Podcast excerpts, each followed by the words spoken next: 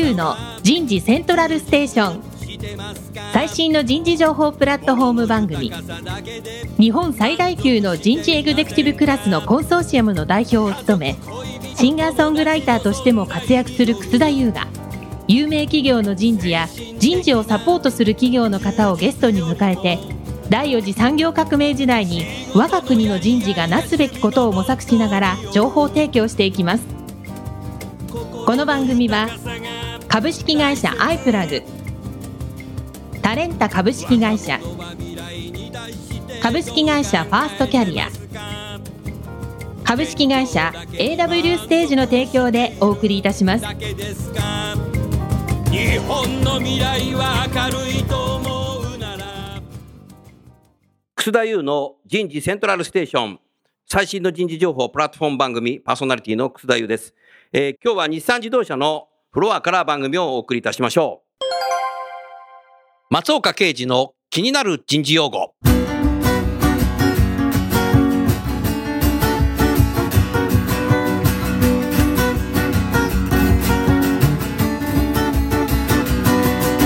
プレゼンティーズム。プレゼンティーズム。病気のために会社を休む、病欠のことをアブセンティーズムと言いますが、出勤しているものの心身の状態が良くないために生産性が上がらない状態をプレゼンティーズムと呼びます。アブセンティーズムよりもプレゼンティーズムの方が企業にとっての損失が大きいとも言われていますが、プレゼンティーズムによる経済的なロスを定量的に測定することが容易でないため、会社を挙げた対策が打たれにくいのが実情です。プレゼンティズムに対処するためには、一人一人のコンディションを常に把握してネガティブな兆候があった場合には、何らかのアクションを取ることができるようにする工夫が必要です。例えば、ワンオンワンを欠かさずに実施して、上司が部下のコンディションに常に気を配るといったことは最低限求められるでしょう。プレゼンティーズム。今日のテーマは日産における健康増進への取り組みになります。早速ゲストの方をご紹介いたしましょう。日産自動車健康保険組合日産メディカル平川和樹さんです。平川さんどうぞよろしくお願いします。よろしくお願いします。続きまして、株式会社 AW ステージ代表取締役社長の田村彩さんです。田村さんどうぞよろしくお願いします。よろしくお願いします。平川さん、はい。僕ね、今年の5月にはい。日産のジュークを買ったんだよ。ありがとうございます。いやーね、もうね、っていうかね、僕はさ、もうさ、66になるんだけど、はい免許はね、返納したの。あもう高齢者のほら事故多いじゃないはい。ねえ、なんか電子柱ぶつかっちゃって電子柱倒しちゃったとかさ、高速逆走したとかさ、いろいろあるじゃない。それなる前にね、もう返納しようということでね、はい免許はね、もう45年ぐらい乗ってたけども、まあもちろん今まで無事故ですよ。はうん、結構乗ってたけどね、もうね、免許を返納して、今回のジュークはね、妻にプレゼントしたの。素晴らしい。高い、高いプレゼント。いい旦那さんです。でね、あの、日産のね、本社の1階にね、ショールームがあるんだけどさ、はい。赤のね、ちょっとツートンカラーのね、車があるんだけど、あれと同じやつをね、妻が選んでね、買ったんだよね。6月1日に納車されて。はいだからね、僕はね、いつもね、後ろの席しか座ってなくて、助手席はね、子供が座っていて。そうなんですかはい、僕、後部座席。そうそうそうそう。いつもグーグー寝てますけど。ジュークってさ、ドア開けるとこがかっこいいんだよね。後ろのドアこうやって開ける。あそうですね。ちょっとい。違いますね。うん、あれがさ、もうすごくかっこよくて、もうだいぶ前にあれ発売した頃にね、日産の本社の1階にね、展示してあったやつ、当時は黄色いやつがあったんだけど、それを初めて見たときね、最初さ、後ろにドアがないのかと思ったんだよね。いわゆるトゥードアっていうの。まあ、後ろにもハッチバックになってるけど、トゥードアなのかと思ったらさ、ショールームの女性が、いや、これ後ろにもドアあるんですよってこうやって開けて、もうそこからかかっこいいね、おしゃれでした、ね。いつか買おうっつって、ついに買ってしまいました。すごいいいね。デザインがね、なんか日産のね、方に聞いたらね、イタリア人がね、日産のイタリアの方がね、デザインしたみたいでね、かっこいいよね。ちょっと普通のデザインと違います違うんだよ。ね。あれね、なんかね、かっこいいんだよね。買いました。ありがとう以上報告で 番組終わりました。えそういうことじゃ。乗り心地はいかがですか？乗り心地はいいね。もう後ろでね、ぐっすり眠れる。僕 が運転して。あ、でも妻はね、すごく乗りやすいっていう。乗りやすい。うん、もうね、買っても3日後にね、もう全然余裕とかして。うん、で、そんな大きい車じゃないから、あの、日本ってさ、やっぱ路地が多いじゃない？路地走るのにね、ボンボン走れるんでね、全然 OK だった。から女性が運転するのに小回りが利くそうそう。車ってすごくいいですよね。うん。で、あの、高速でも安定してるしね、すごくいい車ですよね。僕はね、後部座席限定。だけど、まあ、それもありかなということで、最初は我が家が日産の重工を買った話をさせていただきました。さあ、あのー日産自動車の健康保険組合あんた今、いつもどこにいるの？場所は。僕はいつも新小安にいます。新小安？はい。新小安ってあの3階建てのビルで、そうです。あの、体育館があるんでしょ？体育館があります、3階に。おーいいね。はい。体育館はいつも何を使ってるの？そこは。いつも僕が健康セミナーというのもやっているんですけど、はいそういう時に使う時は、まあ、ウォーキングをやったりとか。あウォーキングやったりねはい。あのね動けるエクササイズ系の時は、体育館を使ってあ、体育館をやったり。はい。なるほど。素晴らしいね。そうすると少しさ、その、日産の憲法についてさ、はい少し分かりやすく説明していただけますか？はい。えーまあ、日産憲法ですけれども、まあ、日産の事業所の中のうん診療所っていうのがあります。なるほど。すごいね。さすがだね。各事業所にあるんですけども、うん僕が今勤務している新小安にあるのは、うん日産メディカルといって、はいあの人間ドックとか生活習慣病検診とか、うんそういったものを受診していただく施設になってます。もう大企業だから自社でそういう施設を持ってんだよね。すごいね。もう病院行かなくていいんだね。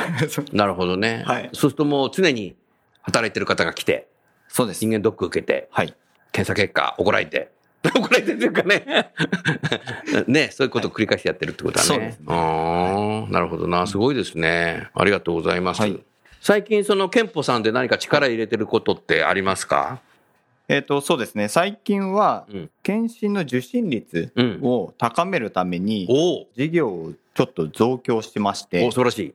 今まで契約の医療機関、契約している医療機関がちょっと少なかったので、うんうん。なかなか受診できる場所がないと、なるほどそういう。話もあったんですけれども、うん今は1500件程度なるほど。おお、すごいね。に増えました。増えた。はいなるほど。であとは、より受診をしやすくするためにということで、はい。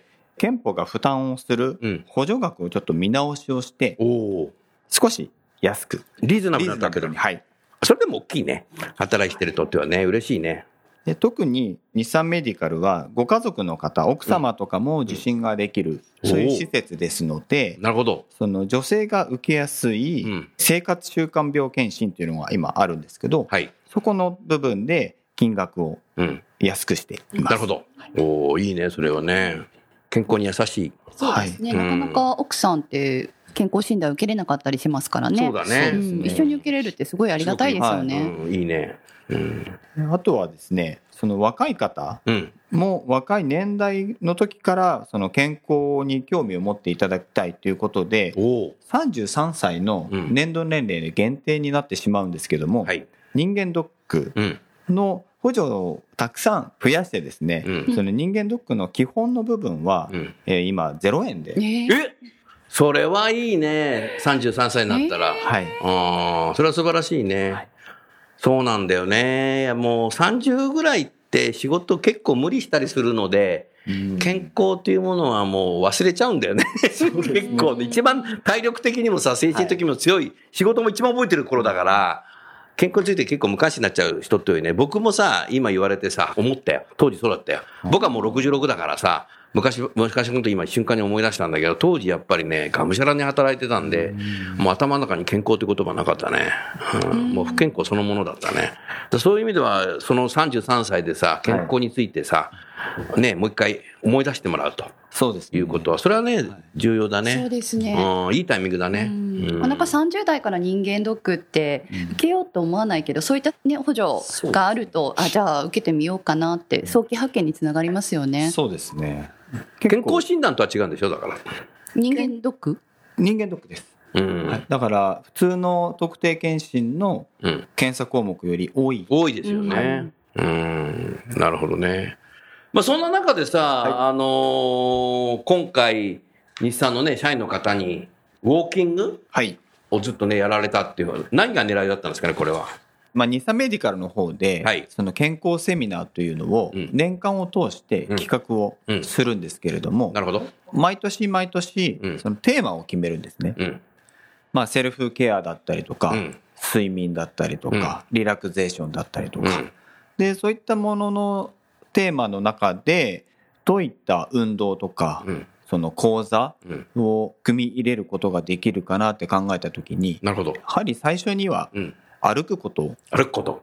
を正しい姿勢とか、うんうん。より効果的に歩けることとかうんっていうのをまず知ることが大事なのかなっていうふうに思いましてうん。で、まあ、ウォーキングは入れたいなというふうには思っていました。思ってたの？はい。なるほどね。考えてみたらさ、はい人間って毎日歩くじゃない？はい。でも人間って生まれて1歳前後で誰からも教わらずに歩き出しちゃう。はい。それがそのまんまさ、社会人になって、うん20代、30代、40代、50代、うん今60代ですけど僕は、そのまんま誰も教わらないで歩いてんだよね。そうなんです。日本人の歩き方の特徴ってなんだろ結構日本人って残念ながら歩き方だとか姿勢があまり良くないと言われるふうに言われてましう、て、うん特にその特徴として、うんまずは猫背で前のめり。あ、それ僕のことね。なるほど。で、二つ目がう、んすり足で歩いてしまう。あすり足で歩いてる人いるよねペタペタ歩いてしまうペタペタペタねっていうふうによく言われてます。スリッパかと思うぐらいの歩き方して靴なのにさ、ねいるよね、結構そうなんね。です。あの、本来であれば、しっかり足裏を使ってあげた方がうんいいんですけども、うんペタペタ、ペンギンさんみたいに歩いてしまうので、あんまり足の筋肉旅旅が。館のなんか廊下みたいな。あそうですね、うんスリッパ。あの、使われないので、うんあまり運動効果も得られないんですようね。ん。あと、結構小股で歩くうんというふうに言われています。それ足が短いから？いや、そういうわけじゃないんですけど、うん筋力がやっぱりあんまり足りないからなのか、うん。小股歩き、ちょこちょこ歩きみたいなのをしてしまうというふうに言われてます、ね。そうすると、そういう猫背だったり、ペタペタ歩いたりとか、小刻みで歩くと、はいうんなんかえ体影響していくのかな？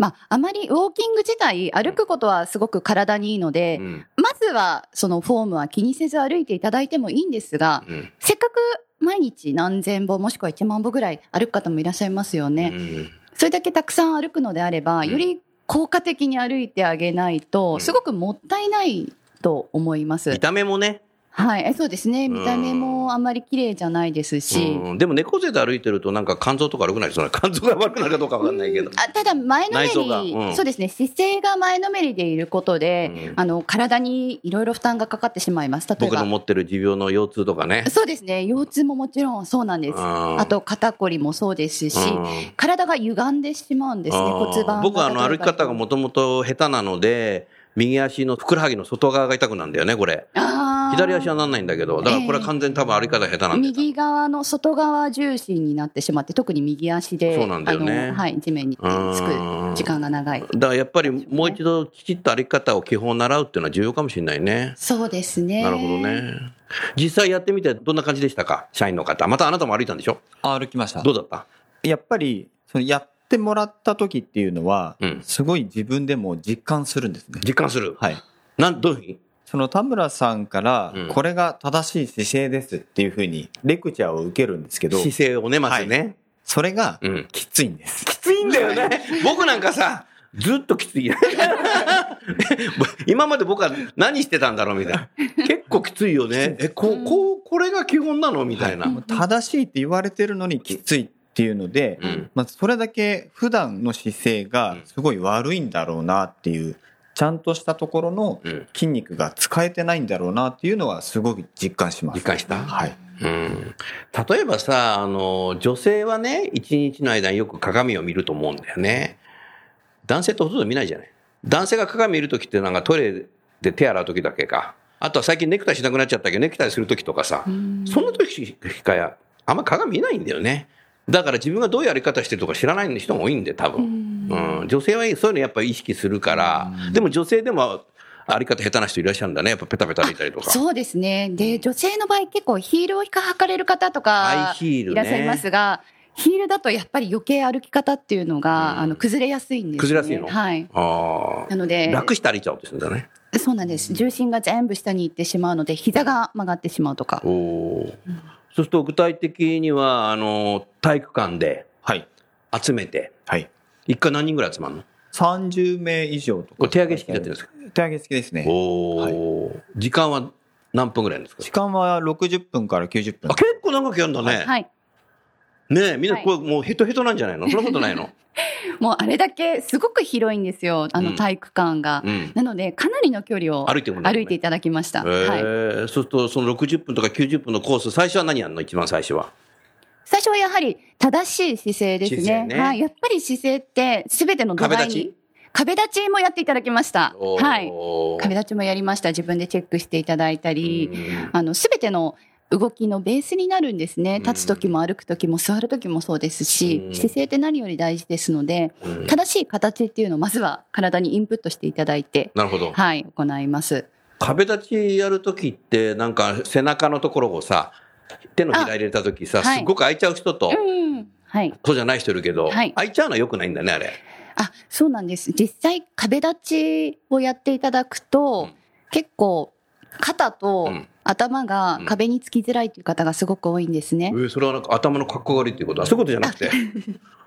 あの、結構普段から猫背気味の人とか前のめり気味の人っていうのは、うんやっぱり後ろに肩を引くことができないので、できないのねあはい、後ろに壁につくことが難しいうんんですけども、うんその時にうん腰を反らせるとうん肩と頭ってつくことができるんですね。おおなるほど。なんだけども、腰と壁の隙間は手のひら1枚分ぐらいがいいと言われてます。はい。2、3枚の人もいるよね、結構。そうなんです。それはちょっと反り腰になっている状態なので、手のひら1枚分入るかどうかっていうのを確認してくださいっていうのを、なるほどあの、はい。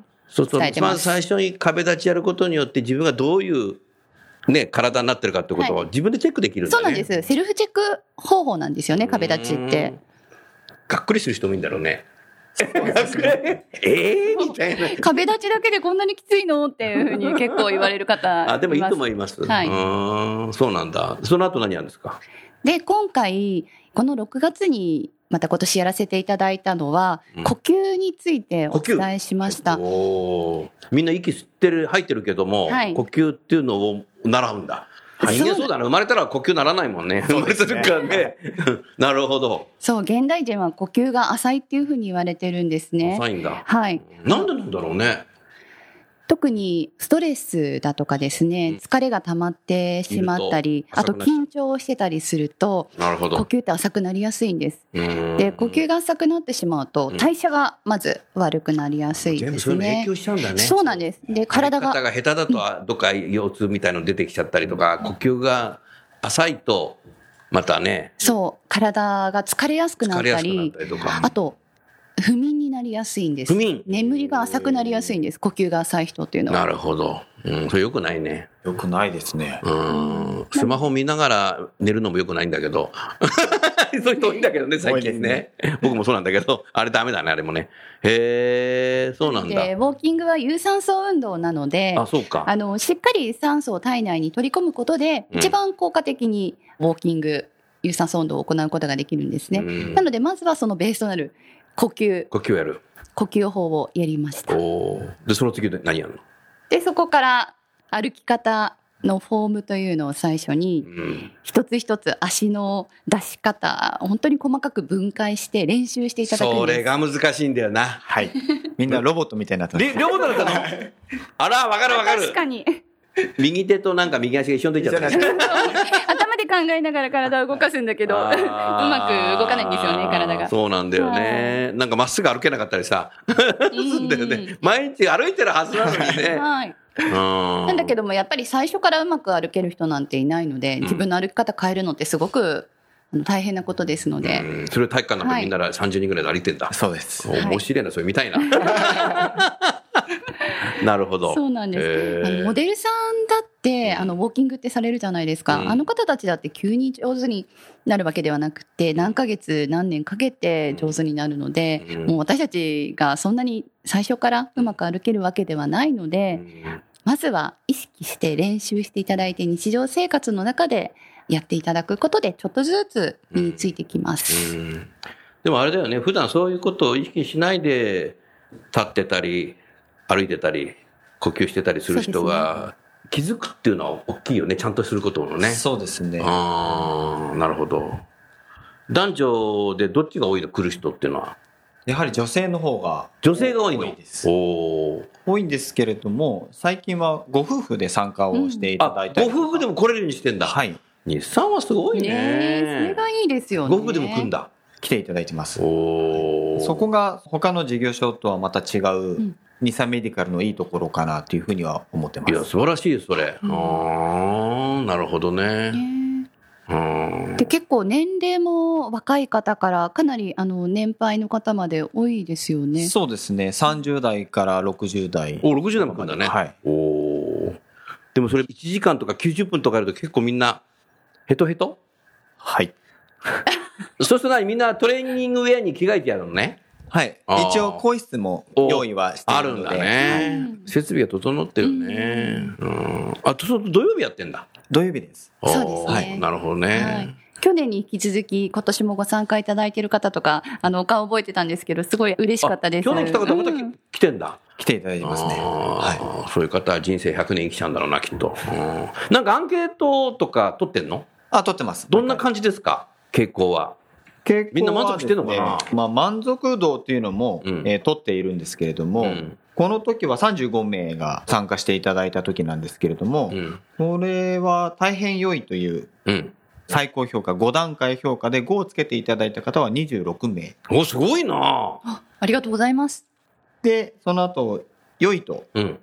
評価で4番ですね。うん4の評価をつけていただいた方が8名。8名。はいすごいじゃないですか。まあ、ほぼ皆さんご満足いただいたという。ありがとうございます。それはつけてねって言ったんじゃないの？そういうことしないんだよね。それ素晴らしいね。はいああ。ありがたいです。それはすごいね。そうするとそういう働いてる人がもっと増えていくといいね。そうですうね。んはい。なるほどな。うーん。もう立ってだけなんで、座ってのはないんだね、今回は。今回は椅子は用意いただかずにずっと立った状態でストレッチから始まって姿勢やって、うんはい呼吸からウォーキングにつなげていきました。でちょっと最後の方はエクササイズウォーキングといってよりですね運動効果の高い歩き方をしていただくために、うん。え少し歩幅を大きくよりですね歩幅を大きくして手を大きくしっかり振る振る。ということ、うん。そして少し速度を上げて歩いていただくということをしました。うん。うん。それやるとどうなるの？正しい歩き方をした上で、例えば歩幅をより大きく、うん。そして速度を上げて歩いていただくことで、運動量がかなり上がります。うん。もうすごく汗もかいてきますし、うんうん。なかなか日常生活で通勤時間とかではそういった歩き方とはしないかもしれませんが、うん。公園とかですね、で歩いたり、外をウォーキングするときに、そういった歩き方をすれば、えーすごく運動量が上がるので、ね。えー脂肪燃焼効果も高まりますし、あそういうことでやったんだね。はい。なるほどね。代謝も上がってきますね。うん平川さんね、やっぱり今さ、あらゆる仕事が、やっぱり、パソコンの画面向かってするケースが多いしさ、はい通勤時間なんかさ、もう電車乗ってる人見るとみんなさ、みんなスマホ見てんじゃない？そうですね。だからディスプレイに向かってる時間帯ってね、生活の中ですごく増えてんだよね。はい。だから、あとは椅子に座ってする仕事遠いじゃない？はい。だから椅子に座ってストレッチやるっていうのもいいかもしれないよ。そうです、ね。そういうのもメディカルさんも椅子があるんならね、椅子がないならダメだけど、はい。うん、椅子に座ったまんまなんかこう肩こり取ったりとか、そうするとさ、あの職場でさ、デスクワークの人はさ、はい日常の中でそういうのやっていただければ健康になるだろうし、そうですね。うん、そういうのもなんか企画したらいいんじゃないの？じゃあ次回はぜひ。あんただってだって普段座ってるわけでしょ？そうですね。ね座って仕事します。うん、だから歩くのもいいし立つのもいいんだけどももう一つやっぱ座るっていうのも多分あるだろうから電車だってねみんな座ってるわけだしね、はいうん、だからそこいいよねそれそうですね。そういったのもありですよね。ご活用いただけるといいかなと座思います。ってやっぱり自分で腰痛取るやり方とかもあるでしょ？はい。ちょっとラジオだからそれ見せらんないんだけど なんかそういうのもね少しそうですね。ストレッチとか入れていただけるといいかもしれませんね。平川さんもそもそもさ、はいなんか幼児のさ、はい体操教えたりとかはい。すごいよねあなたもともとそうですあなたのね。キャリア、はい。僕、もともと体が動かすことが好きだったので、あなんかそういう体操とかやってたの？幼い頃はやってました。へえ体操と、うんあとは水泳と、あとバレーボールを、バレーボール？はい。えー、中学校は部活何やってたの？中学校からサッカー部に入りましサッカー？た。はい。すごい万能だね、ねスポーツ。そうすると、あの、バク転とかできるんだ。できました。あ、いや、できましたが、今もできないの？今はできないあです。でも過去でできたらすごいですね。今できたらジャニーズ入れるよ、あなた。そこじゃねえか。なるほど。えー、水泳もやってたんだ。うんで、はいそれでサッカーもやってんだ。体柔らかいんだね。体は硬いです。あ体、体硬いの？体硬いです。あ結構筋肉ある人って体硬かったりするんですよあ。筋肉があるんだね。ああ、すごいね。逆立ちもできるんだ。逆立ちで歩けるんだ。それはできます。じゃあ今からやります。え ラジオだから見せられないけど、逆立ちで歩けるっていうのはね。すごいですよすごいねえ。バク転もできたっていうのもすごいね。ね体がね。ねうん。体動かすことが好きなんだね。好きですね。あはじゃあ今でも結構スポーツやってんの？今もサッカーはまだ続けてます。サッカーやってんの？はい。おー休みの日やってんの？休みの日ですねえ。ー、サッカーってだって一人でできないじゃん。一人でやってんの？いや、もうチームに入ってまあ、す。もちろんで。そりゃ そうで、一人でなんか玉 蹴ってたらなんか、子供ならいいけどさ、社会人で一人で肩負けてたら、みんなさ、あの人変とかってなるよね。はい。あ、チーム入ってんだ。どこ、どこ守ってんの？どこっていうのがあんまりないんあ、どこでも守れんだ？どこでもできるっていうのが取り柄です。万能なのね。へそれすごいね。でも一番どこやりたいの？一番はやっぱあの真ん中、中盤のところですね。おー。ーミッドフィルダーミッドフィルダーですね。はああ、あの、じゃあ、あの、シュートするとこだ。そうでもない。あフォワードです。フォワードあ、それはフォワードなの、はいなんで、なんで詳しいね、サッカー。私も好きなのでサッカー見るのは日本代表もいつも見てますあ、。そうなんだ。はあ俺全然見てねえもん。そうか。すごいね。だやっぱそういう体を動かすの好きな人がやっぱりこういう憲法でね、仕事をするっていうのはいいね。いろんなことうん、なるほどな。最初にお目にかかった時も、うん。あのすごくやはり健康に対する思いがおありで、うん。すごく私のやってることに対しても質問してくださったりとても興味があるんだなと思って、どんな質問があったの？いやあの例えば歩き方についてとかですね、うんどうやって歩くんですか？とかあの姿勢ってどうなんですか？とかですねすごくいろいろ聞いてきてくださって、なるほどはい、そういった健康領域をやってらっしゃる方だから、あうんのそういった思いがあっていいなというふうに感じました。うん。なるほどね。田村彩の教え方ってどうですか？あの、すごくわかりやすいです。わかりやすいって。ありがとうございます。よかったね。ありがとうございますうん。そうで分かりにくかったら嫌だもんな。そうですね。うんよかったです。うーん、そうか。だから継続来てくれる人もそうですね。いるんだろうね。うん。だから年齢に関係なく多分伝わってるんだろうね。そうですね。特にウォーキングとか本当に年齢関係なく誰でもできる運動ですので、うんはい。体育館でやるってことは裸足でやってんの？いや、えっと、室内履きに履き替えていただいて。あなるほど。そりゃそうだね。はいうん。やっぱ靴履いてやった方がいいよね。それはね。普段靴履いて歩いてるそうわけだからですね。スニーカーとかでやっていただいてます。そういうさ、最初あなた言ってたけどさ、ペタペタペタペタ歩く人って、うんペタペタって治るもんなのあれ。あ、治りますよ。全然治ります。はい。で、ペタペタ歩きすると足裏の筋肉が使われないので、うん扁平足、あの、になりやすいですねね。足裏のアーチがなくなってってしまうんであすよ。そうなんだ。うんで、昔は、ペタペタ歩く人ってなんか靴の底、うんすぐなくなっちゃうような気がするけど。まあ、そうですね、すり足の。すり足だからねうんうんそうですね、靴も傷んじゃいますようね。ん治るんだ。治ります。全然治りますよ。ペタ歩きの人が来ると、あんたペタペタ歩きですねって言っちゃうの？いや、そこまでストレートには言わないですけども、うん、柔らかくね。うんはいへチェックさせせていただきます。で、その時初めてペタペタ歩きだったってのを知る人もいるのかな？そうですねもう分かってる人もいるんだ。あの自分の姿勢とか歩き方ってあんまり自分で気にしていない方がやっぱり多いのでうんもうそこはやっぱり客観視だから他人のが知ってるんだよな。自分のやり方なんて分かんないよな。ねどんな癖があるかとかですね毎日自分の映像見てる人いないもん。気持ち悪いんです人いたらね。でそういうことってあんまり人から指摘されるようなところでもないじゃないですか指摘しづらい部分じゃないですかそういった姿勢とか歩き方急に担当直入に指摘されるとムカついちゃうもんな。そうですね。優しく言わないといけないね。ね自分で気づいてもらわないといけないね。そうなんですだからそういうとこでさ、体育館に集まるとさ、はい。多分気づくんだよね。そうですねえ、。私って、みたいな。そうですね親は子供には注意できるけどなかなか同僚同士とか 上司が部下にそういった指摘ではできないので、はい、私からいろいろと指導させていただいてます。いいね。そうするともう、参加した人はみんな綺麗に歩けるようになって、そうですね振る舞いもちゃんとできるようになって。はい、もう全然違います。姿勢も歩き方も変わります。おー、なるほどね。一日ってみんな何千、どのぐらい歩くんだろうね、通勤時間って。大体6000歩、7000歩僕はね、もう目標決めててね、60代からね、7000歩歩いてるね。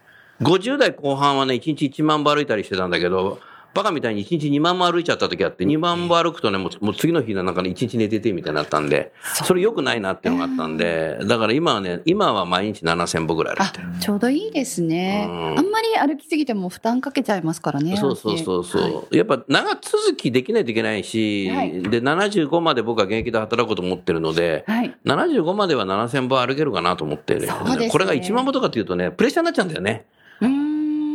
なんか歩くために歩かなきゃいけないみたいなさ、歩くことが人生みたいになっちゃうんで、うんなんかノルマみたいになっちゃう。もう70過ぎてノルマはやめてほしいよな。うん、7000歩ぐらい歩いてるね。うん、そうですね。ちょうどいいと思います。無理のない範囲で、うんあの、やっていただけるのがいいかななんて思います。うんはい。やっぱりね、あのー自分自身の大先輩とか見てるとね、80代とか90代とかいるんだけど、やっぱそういう人たちって50代後半から60代ぐらいからね、やっぱね、7000歩とか8000歩とか歩いてんだよね、みんな。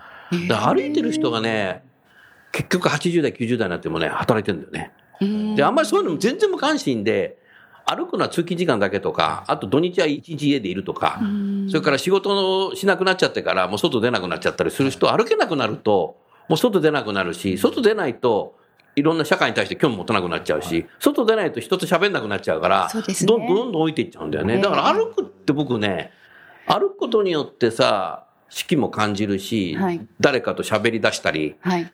すると社会も興味持つので、うんそうするとやっぱ長生きするんじゃないかなそうね、おっしゃる通りですね。でもなんか当たり前のことなんだろうけど、うん結局ね、そういう歩いてる人がね、長生きしてんだよね。うーん。だから歩くっていいんだろうね。基本なんだろうね。そうですね。いつまでも歩けますので、歩こうと思えばですね。本当だね。なので、でもそれも90歳、80だったから歩くことは無理なんで。あそうですよね。積み重ねがやっぱ。50代ぐらいからやんなきゃダメだよね。あんたなんてもう若いんだからさ。はい。ねえ。あんた歩いてんの？あんまり歩いてないの？僕は走ってます。そうか。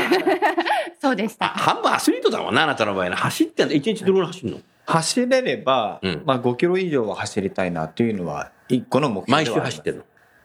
走れれば毎日走りえ、たい毎日走んの？仕事の終わり時間によってうん決めます。決める？はい。それ会社から家まで歩いて走ってっちゃうの？えっ、と、まあ自分の最寄りの駅の手前、二つ、三つぐらい手前でうん降りて、降りて。そこから最寄りの駅まで走ると。走る？すごいですね。すごいね。へえ、パワフルだうな。ん。走るメリットって何なの？あなたにとって。僕の中では、うんまあ一個は仕事と自分のプライベートの時間の切り替えの時間。あ、そういうことか。走ってる時はもうプライベートなんだね。はい。オンオフをしっかりしてんだ。そうですね。こういう人はね、メンタル的に強いよ、多分。いやーうん。それ重要だね。はい。走ってるとスマホ見らねえしな。うんそうですねあ、。見てんの？見てない。うん。ずーっとなんかもう仕事もなんかこう、プライベートのスマホばっか見てるとね、オンオフがぐちゃぐちゃになっちゃうもんね。そうですねまあスマホを否定してるわけじゃないけどさ。うんうんへえ、自分でそういうのをきちっとデジタルに分けてるんだ。そうですね。うんなんか逆にそういうのをしないと、うんなんか下手なのかもしれないので、そういう切り替えの部分が。そうやってはっきりと生と動って切り替えると、うん。余計に切り替えやすい、スイッチが切り替えやすいのかなっていうのは思います。うんそれでもすごいね。大事ですね。自分でそういうの持ってるっていいですよね。じゃあ結構走ってるんだね。そうですね。は走ってる間って何か考えてます？それとも何も考えずに話してます？えっ、と、明日の仕事がとか、えっと、上司がとかって、全然仕事モードじゃん、それ。それはないんだ。ないですね。ないの？無なの？いや、キョロキョロしながら、キョロキョロ？はい風景景色を見ます。うんおお、はいつまずかないね。あ、景色が、だからさっきね、はい四季があるからね、日本は、特に東京はね。はい。うんそれはいいね。はいうん。あとはそうですね。まあ、不審者と思われない程度にですけど、うん。まあそこあ、はびっくりした。不審者を探してんのかと思った。パトロールです。あ、パトロール。なるほど。うん。いや、でも最近走ってる人多いから、そうですね。不審者ってことはないと思うよ、別に。逆にうろうろ歩いてる方がなんか不審者っぽいや。それはないよ。私もちょっと走ったりするんですけど。あともしてんだっけ？はい。私はそんなに量は走らないですけど、走って、うん。ランニングとウォーキングを一緒にやってるんですね。ちょっと走って、で、少し歩いてってやってるんですけど、うんやっぱり私も走る時ってそんなに何か考えたりするわけではないんですけど、うん歩くといきなり一気にいろんな考えが湧いてきてうんすごく頭がクリアになるんですよ。うんなのでやはり走ることもいいですしそのウォーキングでそうやって思考を活性化するのも私はすごく好きでよく近所を歩いてます。田村彩の健康ポイント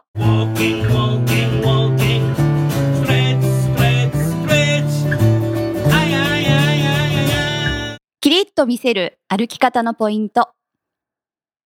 歩くときに顎が上がっているとだらしない印象を受けます。口がポカーンと開いているとなおさらです。歩くときに顎を引いて歩くだけでキリッとした印象になります。その時に頭がぐらぐら動いてしまわないよう注意します。頭をしっかり固定させるだけで存在感が出て、格好よく歩くことができます。男性も女性も頭をふらふらさせずに固定して、顎を引いて歩いてみてください。いつもの歩き方が数倍素敵に見えるはずです。キリッと見せる歩き方のポイント。楠田優のヒューマンリソースミュージック。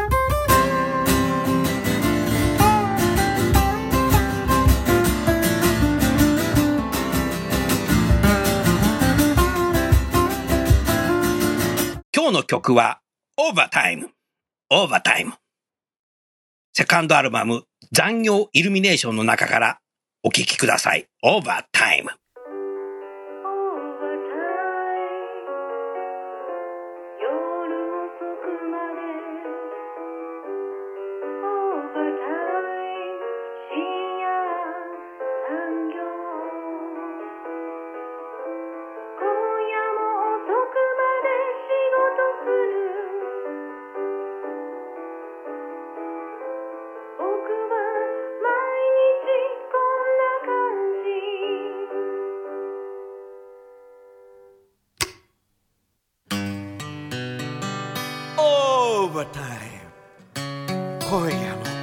くまでか。ああ。部下は帰って。しまったから。管理職の僕が働いているのさ。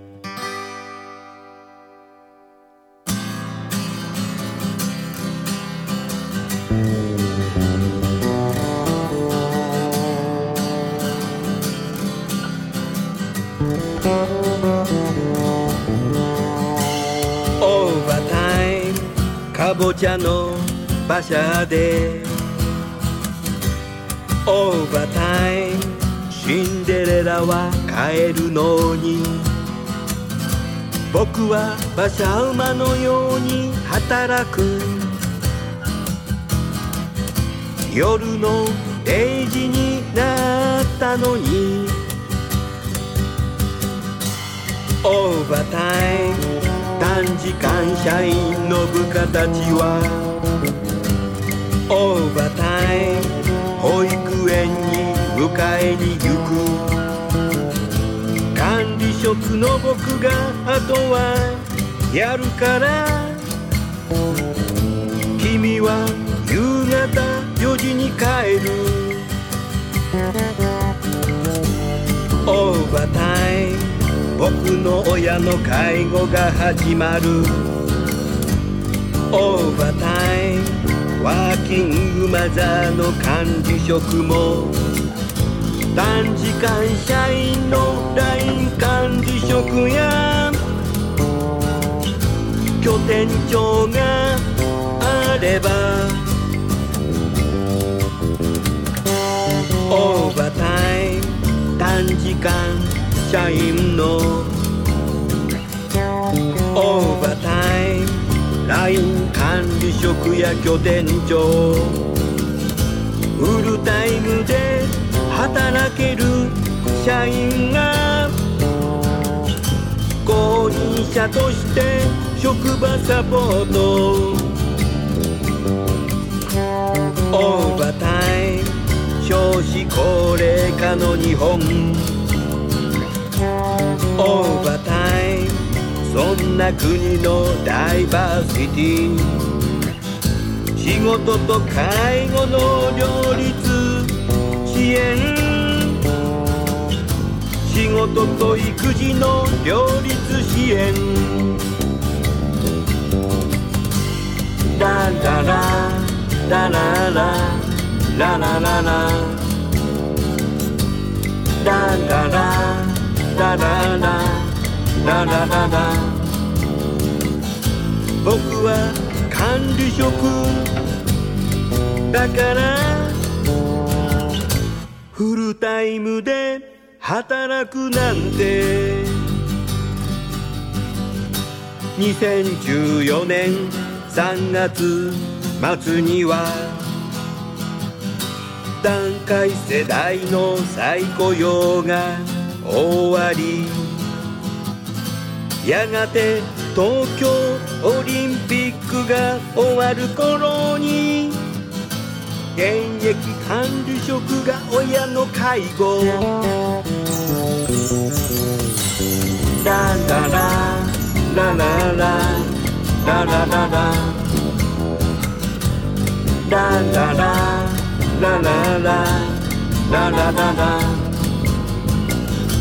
短時間社員の管理職を作っていませんか？短時間社員の営業部長を作っていませんか？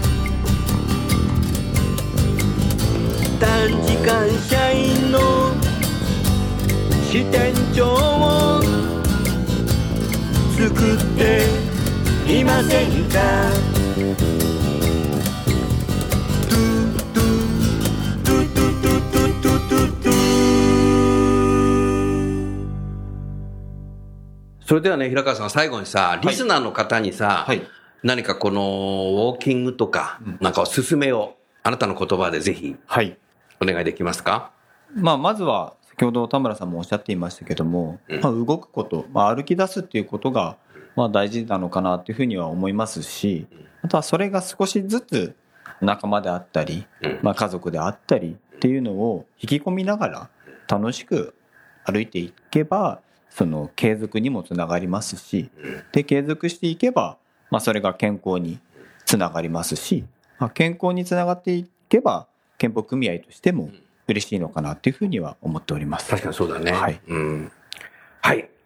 ありがとうございました。今日は日産自動車健康保険組合の日産メディカルの平川さんにゲストとしてお招きしました。平川さんどうもありがとうございました。ありがとうございました。ありがとうございました。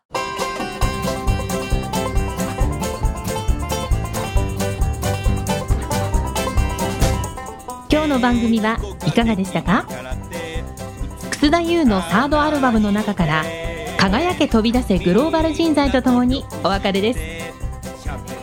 この番組は企業から学生に直接オファーを送ることができる新卒向けダイレクトリクルーティングサービスを提供する株式会社アイプラグワークハッピーな世の中を作るをミッションとし世界の HR テクノロジーを日本市場に展開するタレンタ株式会社。